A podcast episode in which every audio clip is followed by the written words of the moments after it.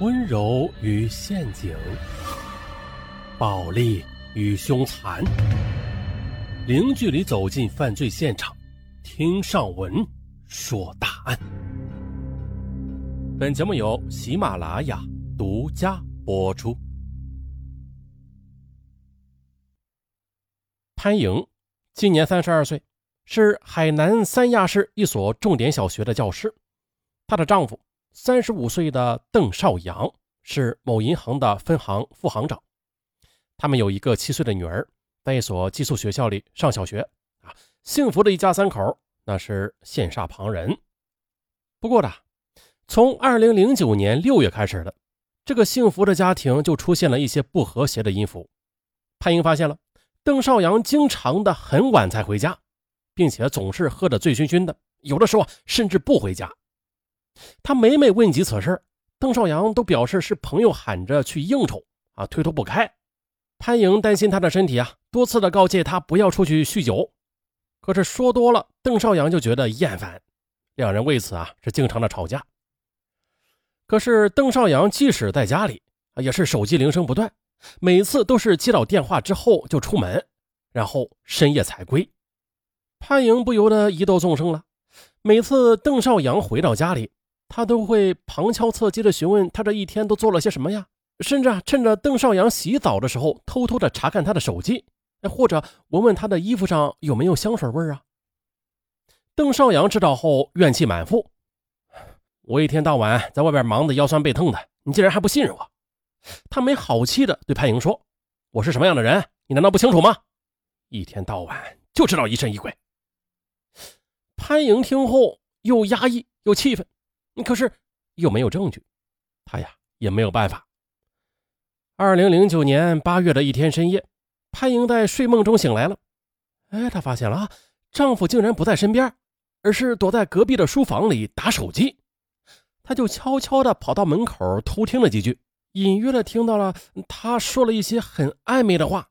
哎呀，愤怒的她再也抑制不住内心的愤怒了，一把夺过手机，两个人就爆发了激烈的争吵。这。是他们结婚以来的第一次大争吵，伤害那是可想而知的。邓少阳睡到了书房，他的电话短信还是不断，尤其是在晚上，有时一连打电话一个多小时。渐渐的，潘莹只要一听到丈夫的手机铃声响起，她就产生了一股莫名的恐惧。可是她又不敢同丈夫理论，唯恐丈夫一气之下提出离婚。有时候的潘莹整宿都睡不了一个安稳觉。那个神秘的女人到底是谁呀？还有，自己与丈夫的感情究竟还能否挽回呀？她突然发觉了，结婚这么多年，自己对丈夫竟然一点都不了解。她多么希望丈夫的手机成为废物啊！那如果有什么办法就好了。二零一零年四月十七日的。潘莹参加了海南省举办的一场自学考试，在进考场的时候，哎，他发现了一个令人惊异的情况啊！只见工作人员在考场楼道里安放了一个电子装置，有人跟他说啊，这是手机屏蔽仪，其目的就是为了防止学生利用手机在考场上作弊而特设的，屏蔽范围高达两公里。潘莹禁不住眼前一亮。我为什么不在家里悄悄地安装一个手机屏蔽仪啊？哎，只要安上手机屏蔽仪，那个可恶的女人就再也别想和丈夫的手机传情了。以后睡觉嘛，哎，就可以高枕无忧了。回到家后呢潘莹立刻的通过网络查询到了一些出售屏蔽仪的公司，通过反复的比较，她选定了一家公司的产品，花了八百五十元网购了一台手机屏蔽仪。三天之后。潘莹便收到了手机屏蔽仪，她迫不及待的打开了试用。当听到手机里传出来“您拨打的用户暂时不在服务区”，嘿嘿，他满意的笑了。二零一零年四月二十一日，潘莹把新买来的手机屏蔽仪偷偷的安放在了床板下面，又把覆盖范围调到方圆一百米。啊这是他家的大概面积。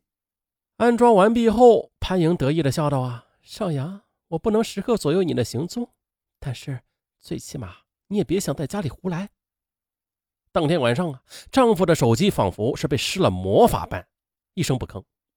邓少阳明显不习惯自己的手机怎么突然变成哑巴了。饭桌上呢，不明就里的他忍不住的摆弄着自己的手机，并且还自言自语道：“怎么回事啊？王行长说了，今天晚上约我陪客户吃饭，这怎么电话还没有打来呀？”潘莹则不动声色的往嘴里扒饭，心里边却冷笑：“，约你吃饭的人恐怕不是王行长吧，而是那个可耻的狐狸精吧？”晚上十点。当潘莹洗漱完毕，从淋浴间出来的时候，看到丈夫正在阳台上拨打电话，但是随后就见他颓然地将手机放进了兜里。潘莹心里一阵兴奋，禁不住得意地哼起了小曲儿。那一晚，她睡得格外的香甜。为了不露出破绽，潘莹一般是在深夜里才将手机屏蔽仪打开的，因为根据以往的经验。每当夜深人静的时候，就是丈夫与那个狐狸精电话缠绵的时刻。有时，邓少阳正在与情人绵情蜜意的通话，可是这信号突然就中断了。丈夫情急之下跑到楼下去打，潘莹呢就把这个屏蔽仪的范围再调大，让他不知所措。就这样，时间久了，邓少阳也逐渐的感受到了手机的代工情绪啊，多次的向当地移动营业部门反映。但是这移动商多次检测之后，皆回复网络没有问题。啊，于是他又怀疑是不是自己的手机出了毛病啊？于是便花了三千多元到移动营业厅又去换了一部新的手机。这么一试，哎呀，状态仍然是没有丝毫改变。不过手机屏蔽仪也给潘莹带来了麻烦，有时学校会有急事找他，但是却联系不上。第二天到单位里只好低头挨训。有的时候，同事约他出去聚会，他呢也无奈的缺席。而最让他受到惊吓的一次，就是在上班的路上，他突然的接到女儿瑶瑶的班主任的电话，被告知瑶瑶昨天晚上在学校里突然发烧呕吐，老师死活是联系不上家长，只好请示校长将孩子送到了医院。还好这病情已经好转了。潘莹当时就吓出了一身冷汗。可即便如此的。潘莹也没有弃用手机屏蔽仪，在他心里，那些委屈、损失、惊吓与挽救家庭的重任比起来，那通通的都算不上什么。功夫不负有心人，潘莹挖空了心思的付出，终于是为他带来了好运。十月上旬呢，一连两个双休，邓少阳都没有外出，还破天荒的挽起袖子下厨做了他爱吃的菜，两人也重新的拥有了正常的夫妻生活。啊这下潘莹也终于是体会到了久违的幸福。后来呢，潘莹从侧面打听到，原来丈夫同情人闹翻了这邓少阳因为打情人的电话屡屡提示不在服务区，于是便怀疑对方是有了二心，在手机上做了手脚。可当他问罪于对方的时候，不想情人也因为联系受阻，早就已经是满腹牢骚了，并且当即的还发狠说：“既然你不信任我，那就分手吧。”闻听此言，邓少阳更加以为这是对方的脱身之计了。那受此打击后，他只好乖乖的回归家庭。丈夫终于回心转意了，潘莹兴奋不已啊！她将这一切的功劳都归功于那台手机屏蔽仪。按说的，手机屏蔽仪此刻应该是功成身退了，但是潘莹呢，她为了避免婚姻再生波折，决定继续的。暗中操控他。二零一零年九月十九日，潘莹去了海口参加教学交流活动，丈夫邓少阳则陪着一个领导吃饭。邓少阳的妹妹邓娜到他的家里来住。时年二十八岁的邓娜是海南某航空公司的一名空姐，长得窈窕动人。啊，每次结束飞行回到国内啊，都会到哥哥家里小住。那天呢，邓娜一个人在家。洗漱完之后，看了一会儿电视就睡下了。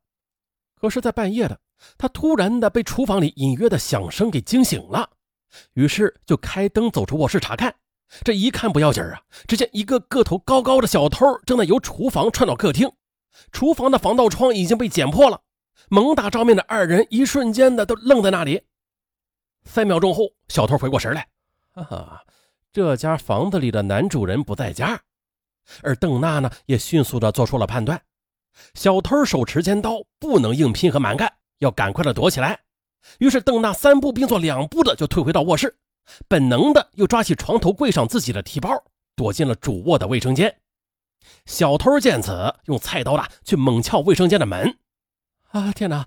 邓娜又惊又怒又害怕，他使劲的敲着卫生间的墙，高喊救命。可惜啊，卫生间的外墙正对着走廊呢，深更半夜人们都睡熟了，又有谁能听见走廊墙上隐约传出来的咚咚声啊？啊！恰在这时的邓娜发现手提包里的手机，她双手颤抖着按下了幺幺零，可是该死，居然一点信号都没有。可是她不放弃，一直不停轮流的拨打着幺幺零哥哥邓少阳的手机和男友丁磊的电话，可是要命的是，居然一个也不通。五分钟后的卫生间的门被撬开了，邓娜无路可逃，只好跪地请求，并且用金钱来诱惑。可是小偷还是狞笑着扑了过来。小偷得手之后的，终于逃走了。邓娜挣扎着来到客厅，她用座机拨通了哥哥邓少阳的手机。邓少阳用最快的速度冲回家，而这时的邓娜已经虚弱的说不出一句话来。天哪！看到妹妹的惨状，邓少阳心疼的恨不得拿刀捅自己。又过了一会儿，邓娜的男友丁磊也来了。听说邓娜、兄妹二人提起家里手机没有信号，于是就拨通了一个在移动公司工作的朋友的电话。对方在排除了各种原因之后，我终于想到，有可能是哪家通信或者电子公司装了什么仪器。此时，警方也赶到了现场，而邓娜无法拨通求救电话的细节也引起了警方的关注。为了查清楚真相，他们便展开了大规模的搜索，因为呢，小区其他地方都有信号。啊，最后的，他们将范围锁定在了邓少阳的家里。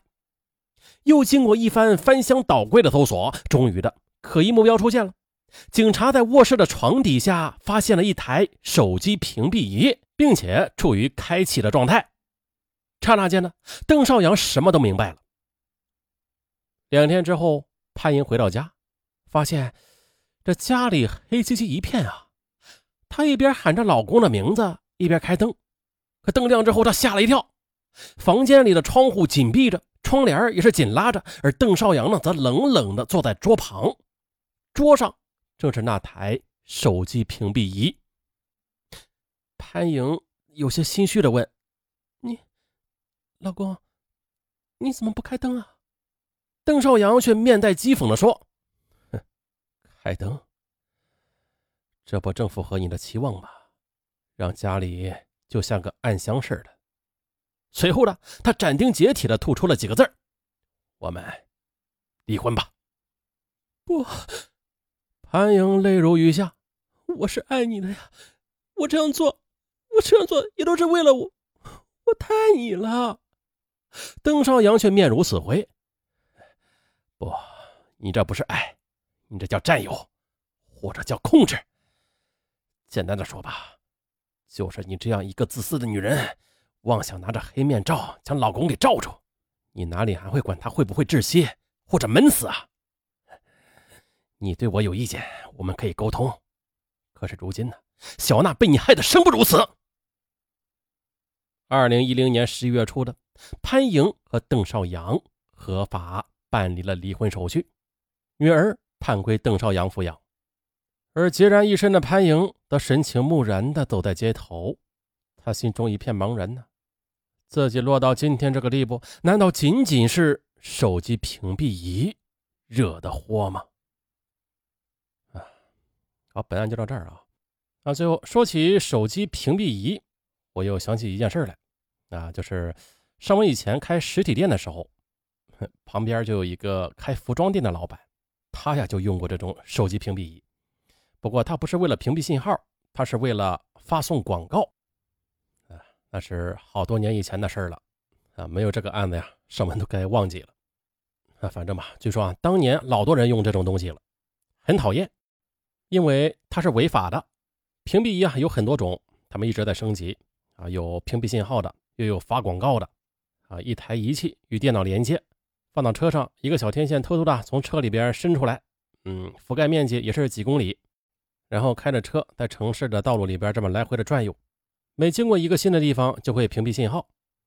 屏蔽信号的同时啊，然后又把你编辑的广告同时就输送到嗯在这个范围内的手机用户上。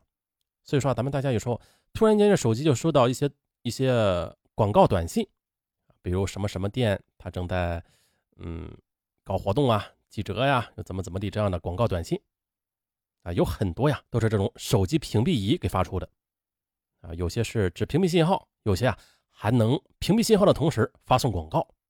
不过啊，这是违法的，因为在发送广告的同时，它会把你的手机信号给屏蔽。如果这个时候真的有重要的电话的话，那你会接不到的。现在的这种情况很少了，国家打击的很厉害。那你想啊，屏蔽信号啊，这这往重了说，这是危害国家安全，被抓住会判刑的。好了，本案就到这儿，咱们下期再见。